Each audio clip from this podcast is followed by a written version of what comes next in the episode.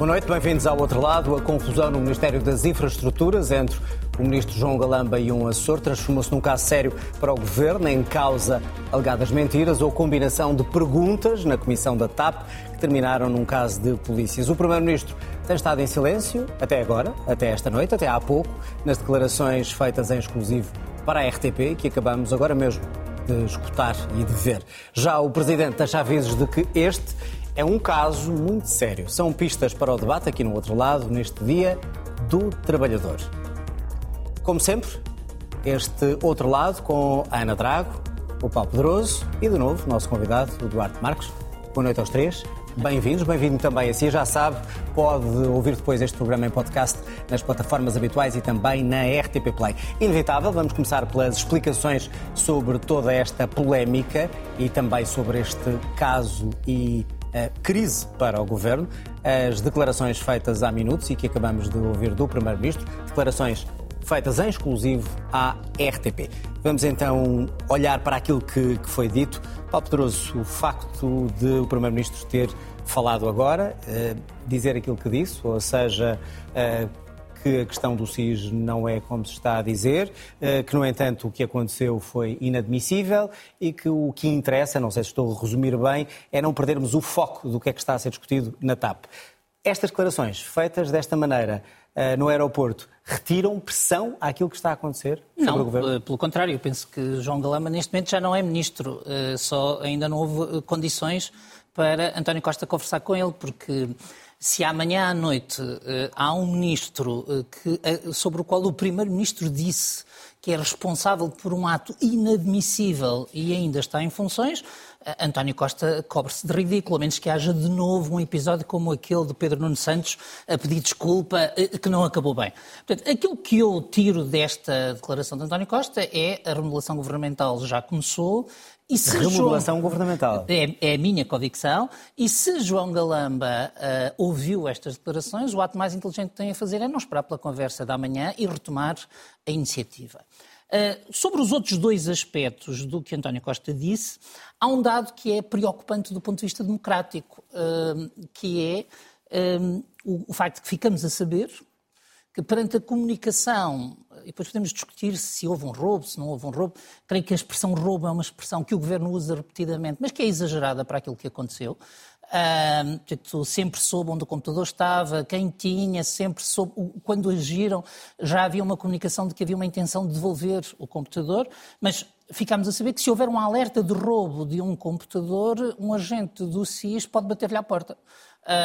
Não, eu, e qualquer ministro pode, confesso, pode, chamar um agente do SIS? Não, não vai chamar. Aparentemente não, não, não, basta fazer um alerta a dizer que, a dizer que houve, que houve um roubo.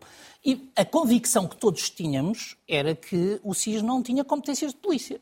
E, portanto, que o SIS identificasse quem roubou, se é que a palavra se aplica corretamente, eh, para onde é que o levou, parece-me estar nas suas competências. Agora, que o SIS vá, seja um agente do SIS a ir uh, pedir a devolução, depois se entrou ou não entrou na casa é irrelevante. Isso são competências de polícia. E eu, até hoje, achava que o SIS não tinha competências de polícia. E Isso era o que esperávamos ouvir o Primeiro-Ministro contrariar essa, essa é ideia, não é? Mas eu acho que o Primeiro-Ministro fez uma coisa diferente. O Primeiro-Ministro começou por dizer não fui eu. Ou seja, a partir de hoje nós sabemos que o Primeiro-Ministro não esteve envolvido direta nem indiretamente, nem ninguém em seu nome. o que, o que não ele utilizou a expressão não foi o que não joga diretamente com o que eh, João Galamba disse mas esse é um já aspecto vamos ouvir as declarações é um aspecto dele? Eh, já secundário neste momento ah, se calhar há meia hora atrás era essencial neste momento já é secundário um, e, portanto, a mim o que me parece é que o Primeiro-Ministro, para as investigações futuras sobre o SIS, já retirou a sua responsabilidade direta uh, de cena.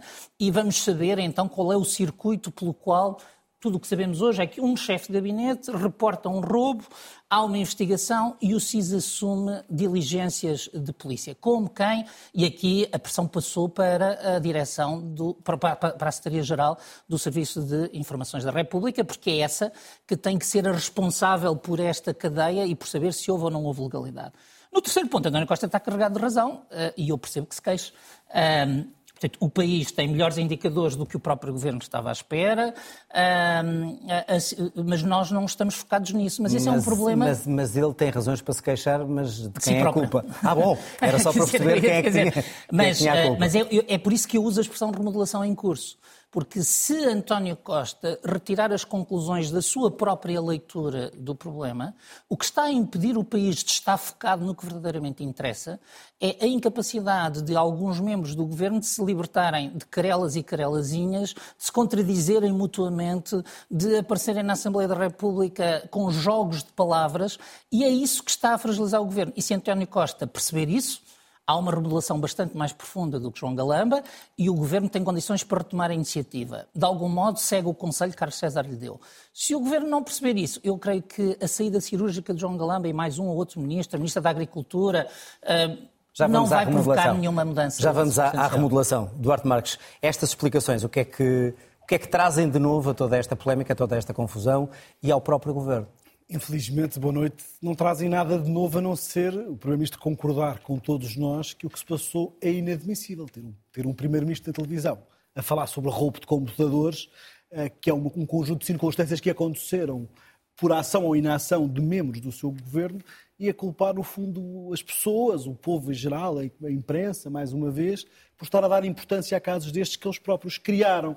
Dá-me ideia que há aqui um conjunto de, de, infantilidades, de alguma displicência na gestão deste caso. Eu sobre o SIS não me quero pronunciar muito, porque é para isso que existe também. E nós não temos a informação toda sobre o que é que aconteceu de facto. Já há notícias até que foi a PJ que foi buscar o computador. O próprio Frederico Pinheiro disse que ele Mas próprio... Mas quem falou, quem falou do SIS foi o próprio Ministro. Foi o próprio Ministro. O próprio ministro Abriu um... a porta. O Ministro fez é que um... isso é inadmissível. É, é curioso, porque há uma espécie de um striptease político sobre o que aconteceu que é manifestamente exagerado.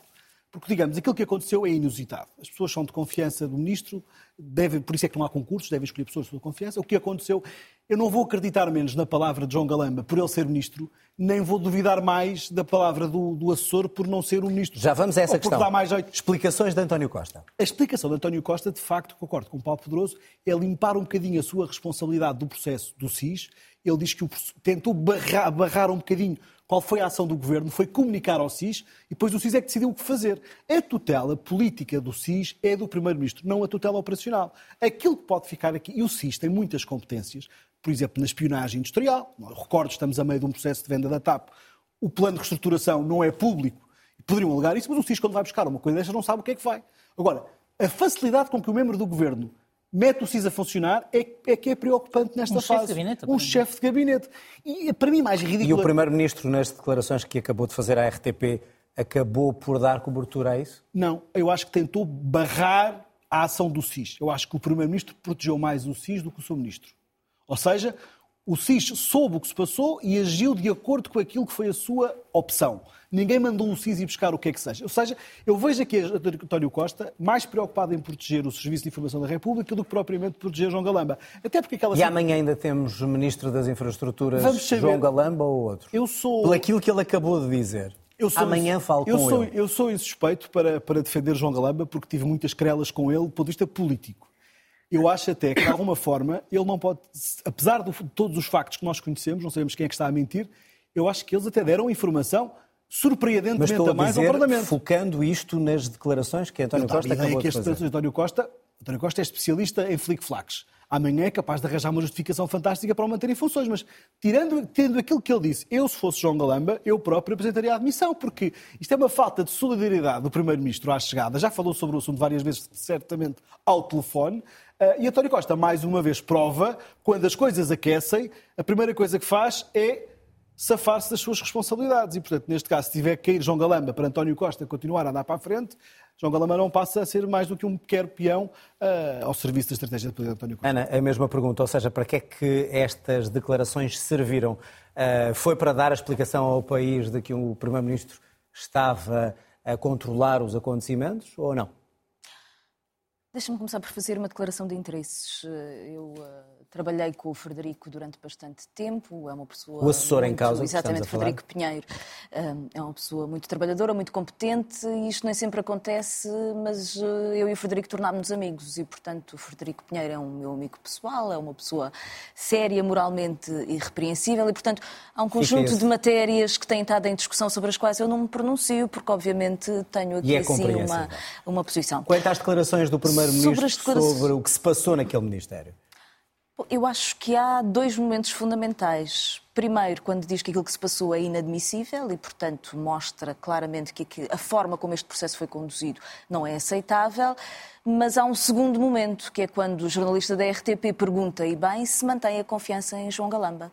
E eh, António Costa não responde diretamente, ou seja, começa a enrolar exatamente um conjunto de justificações, mesmo sobre o SIS, dá a indicação de que o SIS é alertado, mas não é diretamente uma ordem, mas na verdade, se bem entendemos aquilo que foi a confusa eh, declaração de eh, conferência de imprensa de João Galamba, eh, João Galamba acaba por dizer que eh, o alerta do SIS passou por diferentes eh, elementos do governo, eh, desde o secretário de Estado adjunto do primeiro-ministro até ao Ministério da Justiça, e, portanto, há aqui assim um, um espalhar de responsabilidades naquilo que foi a atuação, ao que tudo indica, não era um roubo, era um computador que se sabia onde estava e, portanto, em que se coloca o serviço de informações que não tem competências de polícia, supostamente a ir buscar um computador à casa de alguém, mas sem que verdadeiramente tenha exatamente esses poderes de polícia. E, portanto, eu acho que António Costa se prepara para fazer aquilo que, na verdade, todos nós temos estado a pensar nos últimos dias. Era é esta declaração, era é estas, difícil eram estas explicações, governo... Ana, que, que precisávamos de ouvir perante tudo o que aconteceu na última semana? Nós precisávamos de várias explicações, porque este caso vai se desenrolando em sucessivos episódios em que nós percebemos que os membros do governo estão acossados e, portanto, num primeiro momento reagem a quente e vão, digamos que, improvisando. Na verdade, todo este caso acaba por acontecer pela famosa reunião entre grupo parlamentar e, e, e a CEO que é um elemento menor do debate que estamos a ter, um elemento menor, como bem se percebe. E, portanto, não se consegue perceber porque é que há este escalar de tensão até criar um incidente que é inadmissível. E com aquilo que acabámos de ouvir, eh, a mesma pergunta que fiz eh, às outras duas pessoas aqui, se João Galamba amanhã eh, deve continuar como ministro ou não, depois desta, desta declaração que fica no ar. Amanhã falo com ele e depois veremos o que vou fazer creio que é muito difícil, porque a forma como este caso foi gerido mostra uma dificuldade em fazer uma espécie de microgestão de, de posição política. Um, ou, ou, seja, sucessivamente, este, este, quer dizer, este caso surge num primeiro momento Primeiro, por uma, uma coisa que discutimos aqui assim várias vezes, que é há um momento em que os salários que são dados neste tipo de, de, de funções têm uma contrapartida que são as indemnizações que são dadas. Já houve indemnizações muito superiores a empresas que receberam ajudas eh, do Estado, uh, uh, injeções de capital. Na Caixa Geral de Depósitos houve uma das pessoas que saiu praticamente com um milhão, na altura em que Mário Centeno era o Ministro das Cativações. Isto acontece num momento em que, por um lado, Alexandra Reis é considerada como um elemento bom para aplicar uma política de austeridade e as pessoas estão a sentir o aumento de custo de vida. Mas a seguir há uma sucessão de erros. E a sucessão de erros, eu acho que começa por esta ideia de que, para limpar o processo, a primeira coisa que se tem que fazer é cortar a cabeça da CEO. E a partir daí eu acho que o Mas governo. A pergunta agora é: para toda esta confusão, para toda esta crise sobre o governo, a solução é cortar a cabeça ao ministro responsável? Utilizando as tuas palavras? O problema é esse. o problema é que subitamente já há várias cabeças que nos colocam é algumas dúvidas na gestão de tudo isto. E, portanto, há um momento em que o governo tem que tentar fazer o tal corte, o virar de página que Fernando Medina queria fazer e não conseguia, e começar algo de novo. Mas isso significa uma estrutura de governo bastante diferente daquela que António Costa escolheu até agora. Bom, vamos ver o que é que estas declarações de António Costa, feitas à RTP em exclusivo esta noite, e que acabamos de ouvir e que foi por aí que começámos, mas se calhar é bom olhar primeiro o que é que leva a tudo isto, ou seja, esta confusão no Ministério das Infraestruturas, com João Galamba, que terá tentado, alegadamente, ocultar factos à Comissão Parlamentar de Inquérito da TAP, acusações feitas pelo ex-adjunto do Ministro e que foi, entretanto, exonerado. Frederico Pinheiro tentou depois levar do Ministério Computador, onde estariam essas informações. Foi isso que ouvimos há pouco também o Primeiro-Ministro a comentar e a responder. A PSP e o SIS foram alegadamente chamados às instalações do Ministério. Perante tudo isto, o Ministro João Galamba fez uma conferência de imprensa para dizer isto. O Ministério nunca quis ocultar a existência de quaisquer notas à CPI. Antes, pelo contrário. Uma vez que o Ministério pediu a prorrogação do prazo, precisamente para que fosse possível enviar essas notas. Desta forma, reitero a negação categórica das acusações de tentar condicionar ou omitir informações prestadas à CPI da TAP. Nenhum dos membros presentes na reunião deu indicação de assistirem quaisquer elementos documentais, nem sequer ter havido qualquer combinação de perguntas e respostas no âmbito da Comissão de Economia ou qualquer outra, existindo diversas testemunhas que podem corroborar estas afirmações. Liguei imediatamente uh, uh, ao, ao Sr. Primeiro-Ministro, o Primeiro-Ministro estava, penso que a conduzir e não atendeu. Liguei ao secretário de Estado adjunto do Primeiro-Ministro a quem reportei este facto. Disseram que eu devia falar com a, a, a Ministra da Justiça, coisa que fiz, uh, e depois uh, uh, reportei o facto e depois fui, disseram que eu devia, que o meu gabinete devia comunicar estes factos. Foi roubado do Ministério das Infraestruturas um equipamento do Estado que contém, que contém documentos classificados e é meu dever reportar esse facto. Eu entendo que tenho todas as condições para participar neste governo. E estou aqui, de facto, como Ministro das Infraestruturas deste governo. É nessa qualidade que aqui estou e é nessa qualidade que estou a responder. Não se trata aqui de haver versões contraditórias, não há aqui nenhuma confusão. Bem, estas foram as declarações feitas numa conferência de imprensa para tentar explicar o que tinha acontecido no Ministério e eh, são declarações sobre as quais o Primeiro-Ministro falou esta noite à RTP para tentar esclarecer e que amanhã vai falar com o próprio João Galamba. Paulo Pedroso, esta conferência de imprensa também serviu para esclarecer ou foi a conferência de imprensa que ainda veio complicar mais a situação do que se estava a passar? Eu penso que a conferência de imprensa em si nem simplificou nem complicou. Eh, o que acontece é que há uma gestão de uma crise num gabinete eh, que é completamente incompetente. Porque se cada vez que num gabinete há contradições entre assessores, entre os assessores e o ministro, eh, isto desse uma demissão sumária por telefone e tudo aquilo que aconteceu a seguir, era impossível governar.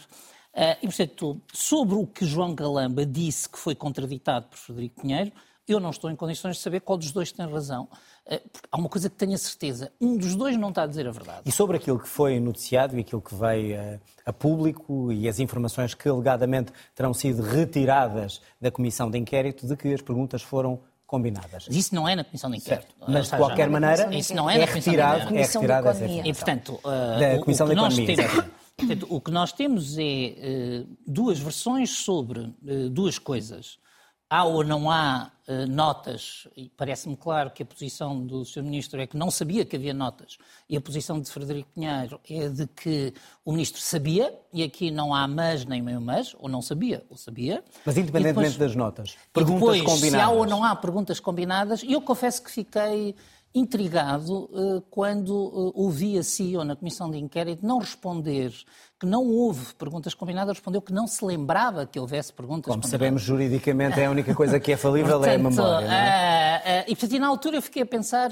como é que é possível não se lembrar de uma coisa destas. Uh, mas por, até porque essa questão vai influir sobre o testemunho, de, sobre a credibilidade da própria CEO no seu, no seu é testemunho. É porque se houve, e ela disse que não houve, ou melhor, ela disse que não se lembrava que havia, ou vai corrigir, mas esse assunto vai ser resolvido na Comissão de Inquérito. Mas essa, Há uma coisa que mas não essa é a questão dúvidas. que dá origem a tudo isto. Claro. E estamos aqui assunto... hoje a discutir isto e temos o Primeiro-Ministro a declarar... Não é essa questão porque, que dá origem ao que estamos aqui a discutir. É a partir daí que há um conflito não, com o assessor, O que dá origem é? ao que estamos aqui a discutir é uma incompetência de um chefe de gabinete para resolver um problema de gabinete.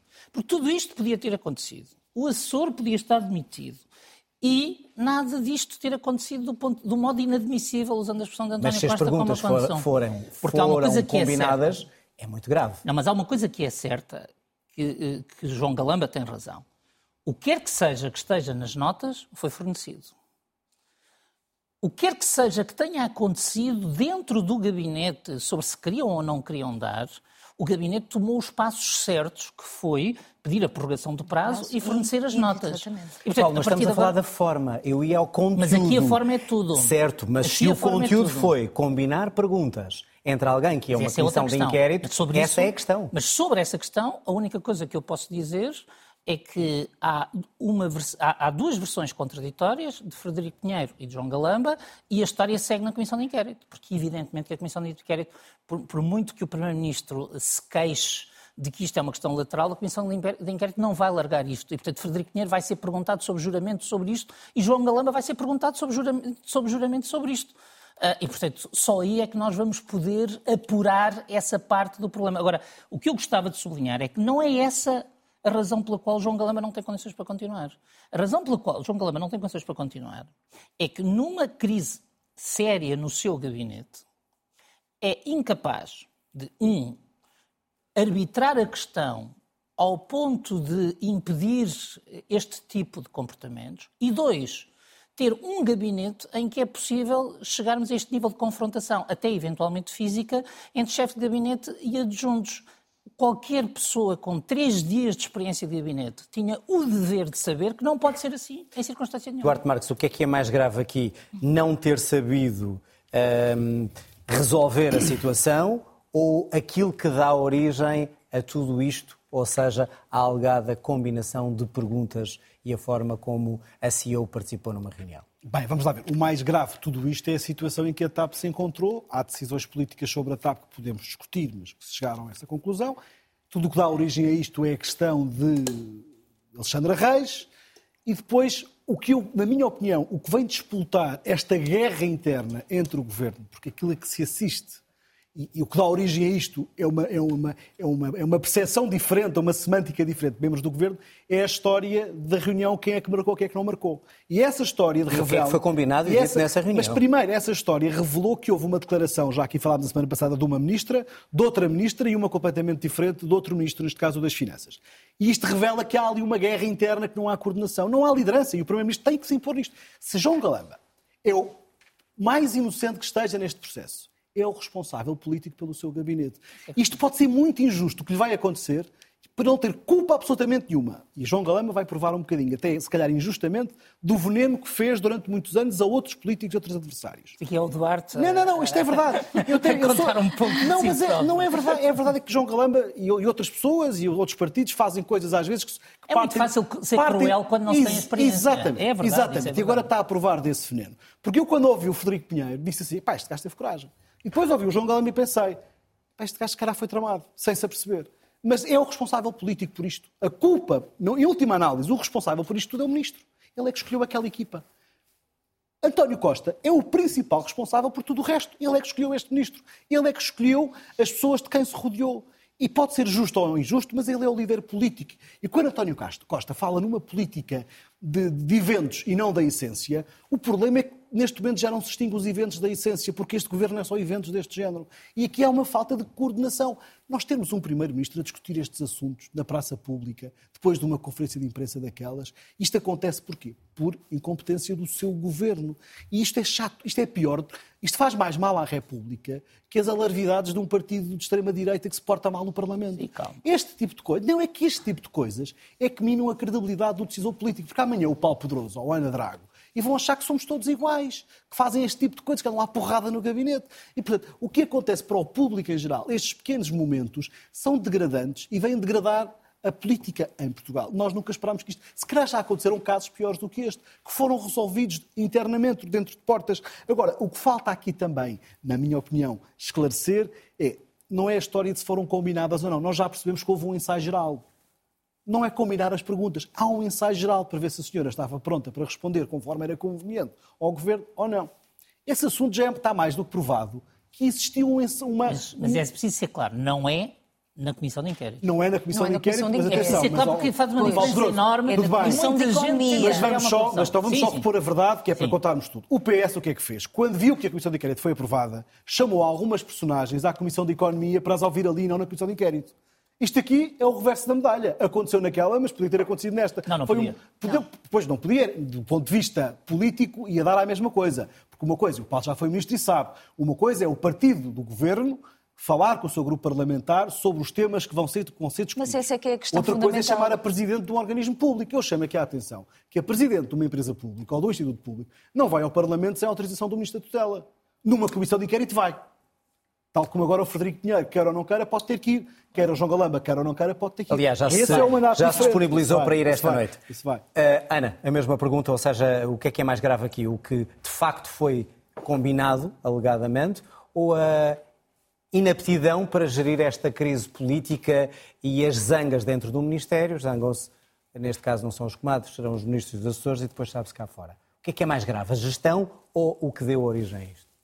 Quer dizer, para dizer a verdade, há aqui um elemento que de alguma forma nós estamos a deixar passar em claro, que é o grupo parlamentar do Partido Socialista. Quer dizer, todos nós sabemos que a vida é o que é e, portanto, que há uma relação umbilical entre os grupos parlamentares que sustentam um determinado governo. E, e, não e que é normal, e que é normal que assim seja. É isso, é, isso, é por isso que apoiam o governo. Exatamente. Já agora, não? E, portanto, há um conjunto de informação que circula diretamente do, grupo, do governo para o, para o grupo parlamentar. Claro. É uma brincadeira que se faz nas comissões uh, com a maldade que existe, que é a pergunta que o senhor deputado está a fazer já estava combinada nada. E, e, provavelmente estava. E, portanto, como aliás vários responsáveis políticos da direita já vieram dizer que às vezes estas reuniões uh, acontecem e não há nenhuma indicação, verdadeiramente, que tenha havido uma instrução por parte do governo para dizer à CEO da TAP que omitisse informação ou que mentisse. Não há nenhuma indicação nesse sentido. Isso seria grave. Ou seja, haver uma indicação de que vai lá eh, enganar os deputados. Agora, a verdade é que, apesar de tudo, os grupos parlamentares, a função que têm é fiscalizar o governo, até aqueles que são Ana, do partido havendo, que sustenta o governo. Não havendo essa e, portanto, prova. Há aqui um mal-estar. Não, não é? havendo essa prova, acabou por desencadear tudo isto. Exatamente. Então, Ou seja, é, é estranho é uma, não haver essa é prova e desencadear não, tudo isto. Eu acho que há um problema de gestão política. Ou seja, de um governo que se sente acossado e que, num determinado momento, entende que um conjunto de notas sobre essa reunião, em que está a ser, enfim, exercido na, na, na, na, praça pública, uh, entende que vamos fazer uma avaliação semântica, como fizemos sobre o juridicamente blindado, sobre isto são notas, não são notas. E há um momento em que um assessor diz: bom, há notas que foram tiradas, se perguntado na Comissão Parlamentar de Inquérito, eu direi que considero essas notas notas. E há um conflito, e portanto há um desentendimento político entre um ministro e o seu assessor. Exatamente. É que o problema é um problema de gestão política de uma situação. É porque uma situação acabam por mandar as notas. Interna dentro do. Ou seja, sucessivamente o assessor diz, naquilo que tivemos acesso nos SMS, peço que revejam a decisão de que não há notas, porque eu entendo que elas existem e, portanto, se for perguntado sobre isso, não vou dizer uma coisa que é contra aquilo que é o meu entendimento desta situação. O problema é a forma como isto é gerido, até escalar, quer dizer, para um episódio inadmissível. Quer dizer, de facto, não há outra, outra maneira de o classificar. Mas é curioso que António Costa, que é um hábil manipulador destas coisas, está-se a perder precisamente naquilo que ele era supostamente o expert, que era na gestão mediática deste tipo de Mas casos. Há, há um problema, não há Ou seja, não, vai, não vamos acreditar que ele não sabia nem estava a gerir claro, tudo isto claro, à distância, claro, não é? sim. Obviamente. Vamos continuar a discutir este, este assunto, talvez vamos Eu, por acaso, eh, acredito recordar que ele não geriu isto à que ele não distância. geriu isto à distância. Eu acredito nisso. Já vamos falar sobre isso. Apesar da gravidade da situação, o Primeiro-Ministro eh, tem mantido esse silêncio até há pouco, até esta noite, nas declarações que ouvimos à RTP, declarações em exclusivo. A oposição e alguns elementos do PS pedem já remodelação urgente e profunda. O Presidente da República disse também hoje que há matérias muito sensíveis de Estado, neste caso, que envolve o Ministro João Galamba. Matérias muito sensíveis de Estado são discretas. São tratadas discretamente, as pessoas não têm a noção, mas são dossiês que são tratados discretamente. Portanto, aqui, tratando-se de uma matéria sensível, eh, de relevância nacional, o tratamento tinha que ser discreto. O seu tratamento não é na praça pública, não é sob os holofotes da comunicação social. E, portanto, são tratados, vão sendo tratados, até o momento em que se vê que foram tratados. Não cabe, neste caso, nem a mim, nem ao Sr. Primeiro-Ministro, mas a mim, uma vez que eu disse que iria falar ao Sr. Primeiro-Ministro, estar a dizer eh, dia tal, horas tais, nestas circunstâncias. As coisas sucedem, vão sucedendo e depois verifica-se que sucederam. Muito bem, estas as declarações do Presidente. Já ouvimos depois de João Galamba as declarações hoje em exclusivo pelo Primeiro-Ministro à RTP e o Presidente da República. Paulo Pedroso, isto quer dizer o quê? Marcelo, que está sempre com muita vontade de falar, agora não está com vontade de falar ou não pode falar. Eh, É admissível que não tenham falado ainda os dois sobre o assunto? Admissível é, eh, não é credível. Eh, É credível que não nos queiram dizer neste momento que falaram, e eu acho que esta, esta declaração do, do Sr. Presidente é muito clara num ponto. Tudo isto que tivemos aqui a conversar acaba por ser secundário perante a ameaça à credibilidade do Estado de, numa querela de gabinete, se envolver serviços secretos e se trazer para uma conferência de imprensa que se envolveu serviços secretos. Ahm, e, portanto, as matérias sensíveis de Estado E quem é a culpa? De quem é a culpa? é de quem disse. quer dizer, sobre ou vir para a praça pública o comunicado. é de quem disse. E, portanto, é de quem disse ou de quem aconselhou a dizer. Eh, e, portanto, é, seguramente a culpa aqui tem que ser politicamente Quem tem que ser assumida João por João Galamba. Galamba. A culpa tem que ser assumida por João Galamba e João Galamba não devia ter esperado por António Costa, porque devia ter percebido que ao usar esta palavra proibida eh, estava a romper com um dever de ministro sobre a reserva dos serviços de informações, que é aquilo que o Sr. Presidente da República, parecendo que não estava a dizer nada, disse, aliás, muito mais do que às vezes quando parece que está a dizer imensas coisas. Uh, e, portanto, uh, parece-me claro que o Sr. Presidente da República precisa de que seja. E os serviços de informações precisam que seja reposta a normalidade sobre os serviços de informações. E depois há esta matéria, que é aquela que o Sr. Primeiro-Ministro nos diz hoje, naquilo que me parece uma resposta direta a esta intervenção do Presidente da República, que é não foi o Primeiro-Ministro, não foi a tutela, portanto também não foi a Ministra da Justiça, como de algum modo se parecia intuir do que disse João foi João Galamba. que a trouxe para a conferência de imprensa. Eh, a despropósito. Uh, não, não foi nenhum membro do governo, portanto, o que há é uma mera comunicação de uma ocorrência. Mas isto agora vai levantar uma questão que é o Conselho de Fiscalização do SIS, que é uh, que, que, do, dos Serviços de Informações, que emana do Parlamento, vai ter que perceber se os Serviços de Informações atuaram dentro do seu, do seu mandato. Uh, João Galamba, mesmo que não tivesse sido responsável politicamente por esta confusão dentro do seu gabinete, só pelo facto de ter lançado esta questão sobre os serviços de informações, já não tem condições para ser ministro. Portanto, é quando ouvimos, quando ouvimos o Presidente dizer que isto é muito delicado, é isso que ele está a referir. para mim é absolutamente claro que o Sr. Presidente da República está a fazer algo que é dizer assim: o Primeiro-Ministro tem o dever de repor a confiança nos serviços de informações e para isso tem que tirar as ilações políticas devidas. E é por isso que eu não acho credível que o Primeiro-Ministro, que de algum modo assumiu isso ao dizer que não há nenhuma instrução de nenhum membro da tutela, eu não acho credível que o, que o Primeiro-Ministro deixe esta questão resolver-se com um daqueles pequenos truques de semântica para resolver os problemas, problemas do cotidiano. Isto não é um problema de cotidiano, é um problema de credibilidade do Estado, até de credibilidade internacional. Duarte Marques, até que ponto é que uh, Marcelo, que também numa entrevista à RTP tinha deixado algumas das premissas perante as quais poderia eventualmente usar a bomba atómica. Algumas dessas premissas ficaram agora mais próximas do que do aviso de Marcelo? Eu diria que a reação de António, eu não concordo com o Paulo Pedroso nesta leitura do SIS. Isto não é, a reação de Marcelo não é só por causa do SIS, embora eu perceba a delicadeza da questão, não é só por causa do SIS, é mais do que isso. E esta reação de António É sobre isto que eu estou a dizer? É, é. Eu acho que é, porque há um conjunto de trapalhadas que têm acontecido e que têm levado um bocadinho ao ridículo um governo que até tem procurado ultimamente apresentar algumas soluções. Depois vê-se um conjunto de responsáveis do Partido Socialista a tentar atirar para fora, atirar para o PSD, para aqui e para ali, com, com o aproveitamento político dos casos, que é uma coisa que não bate com a realidade. Porquê? Porque as pessoas apercebem-se.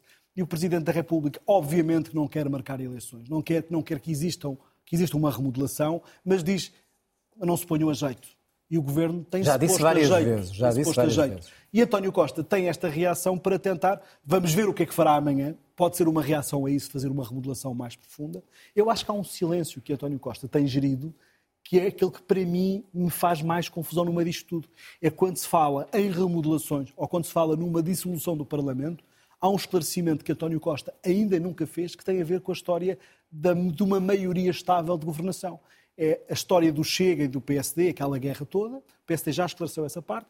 Aquilo que António Costa ainda nunca disse. Depende, o Presidente é o, ou o é Vice-Presidente? Não, não, não. O Presidente é que. Sim, sim. E não, o Miguel Paulo, Pinto Luz não, não, não desesclareceu. O Presidente do PSD. E ainda é Vice-Presidente hoje. Sei que vai agradar o que eu vou dizer. Ah, não, força, força. Mas o Presidente do PSD, o que disse agora, já, a Maria João Vilês, já tinha dito há três meses atrás. Não faz coligações com partidos racistas. Vamos voltar para aqui, vamos, vamos voltar, voltar para, para o PSD. O que António Costa denuncia é o que fará o PS.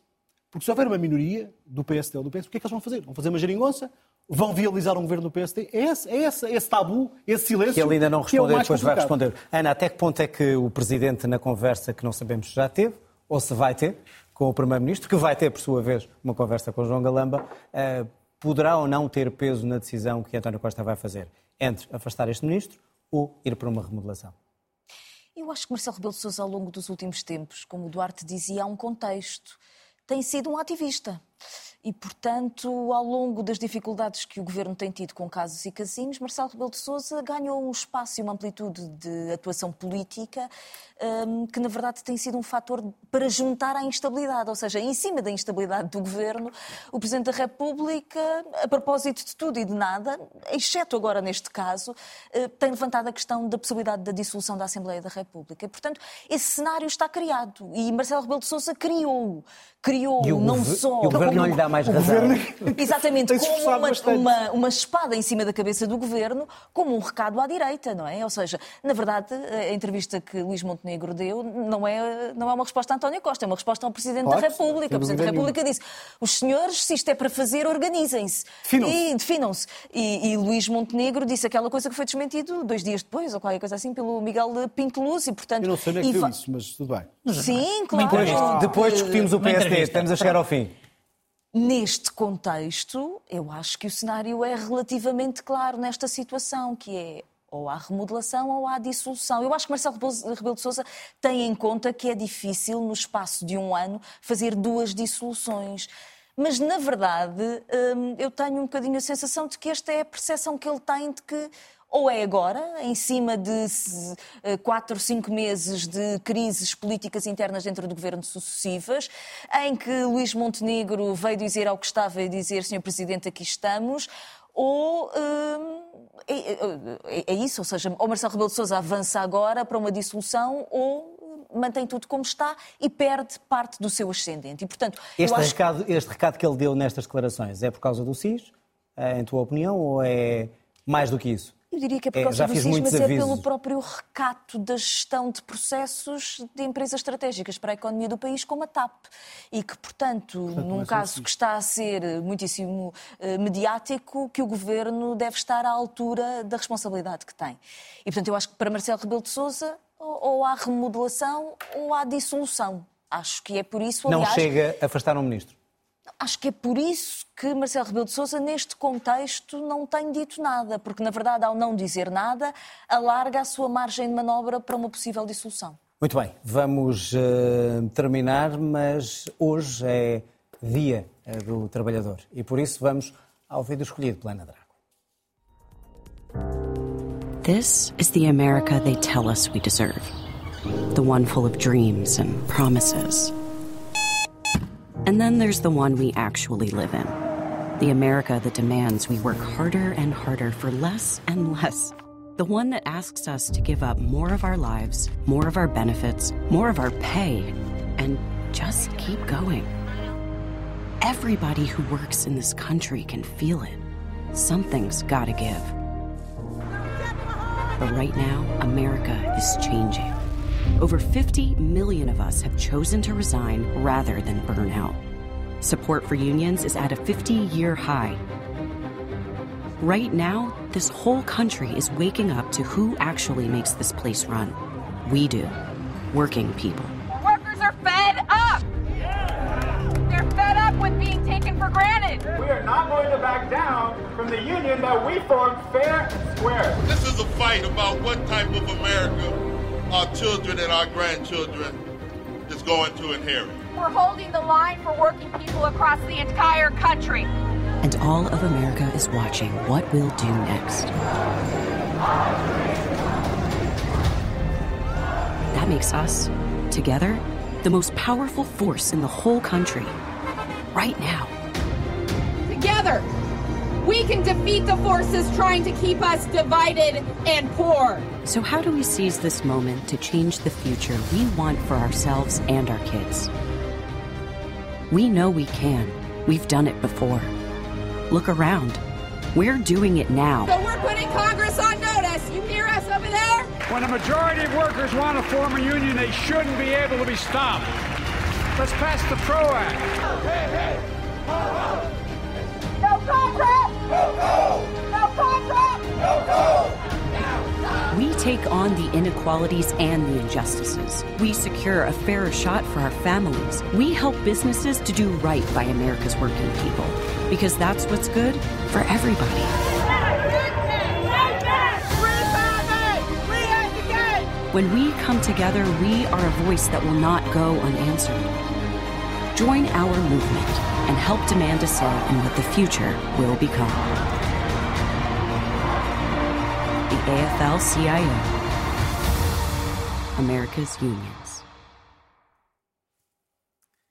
Ana, mais que justificação deste magnífico vídeo, uh, aquilo é uma realidade que é diferente da América para Portugal e, e, trabalho digno é em Portugal é cada vez mais digno, é com uma agenda ou não?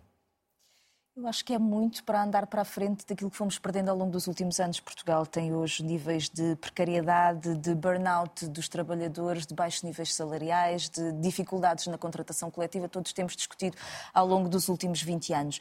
Mas eu queria sinalizar que 1 de Maio é a maior celebração global, é, é o dia que junta mais povos em todos os países a celebrar o Dia do Trabalhador. Depois os Estados Unidos, o Canadá, o Japão celebram num outro dia, mas na verdade é superior ao Natal, a qualquer eh, outra coisa. Eu podia ter trazido outro vídeo, tem havido um conjunto de greves muito significativas em França, nós temos acompanhado no Reino Unido, até na Alemanha, mas há qualquer coisa neste vídeo que mostra que na América, onde os direitos dos trabalhadores eh, sofrem eh, também têm sofrido ataques, que há aqui uma nova geração que está a constituir sindicatos que depois de um discurso de décadas em que os sindicatos tinham parecido uma coisa algo rotineira e pouco interessante, subitamente, alguns setores de trabalhadores que estão extremamente isolados, ganham muito pouco, têm situações precárias, como por exemplo na restauração, como no comércio e retalho, estão-se a organizar e estão a ganhar uma força que parece que há uma dimensão geracional de regresso às questões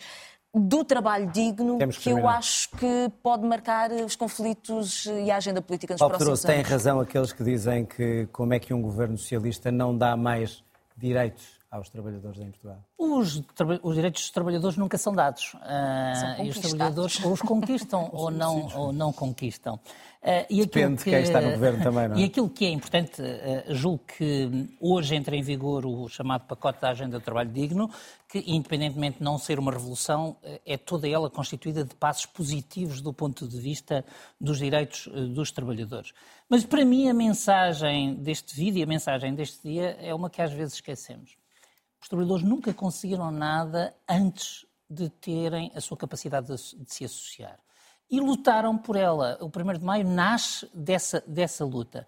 E há muito pouco tempo atrás, mesmo em Portugal, as pessoas diziam que os sindicatos representavam o imobilismo, os interesses instalados. Não é assim. E há uma ameaça com a tecnologia, se não houver capacidade dos trabalhadores se organizarem, de que um futuro melhor significa para muitos um futuro Temos mesmo em 30 segundos, Duarte Marco, faça, faça, faça a pergunta ao contrário. Uh, têm razão os socialistas quando dizem que nunca os trabalhadores tiveram tanto aumento salarial nem tantos direitos como com este governo? Mal seria se não tivessem vindo a melhorar cada vez mais. É, o caminho é esse. O que eu noto Tinham é que... piorado tanto antes? O que, eu, o, que eu, o, que eu digo, é, o que eu digo é que, no caso concreto, este vídeo, aquilo que nos demonstra é que, se calhar, tanto a parte dos sindicatos como a parte do patronato em Portugal, na forma como se organizam, naquilo que são as suas bandeiras, se calhar deixaram-se ultrapassar há muitos anos e aqueles jovens hoje que não aderem aos sindicatos, por alguma razão, não o fazem. E o que vemos aqui hoje é uma espécie de uma reinvenção de um sistema sindical que tem que ser mais aberto, porque para muita gente hoje a questão da a precariedade tem, tem, tem leituras diferentes, independentemente das pessoas. Eu diria que para um jovem o pior não é, não é, não é não ter um contrato, é receber mal, faça aquilo que faz das prioridades era uma boa discussão. Muito bem, era uma boa discussão.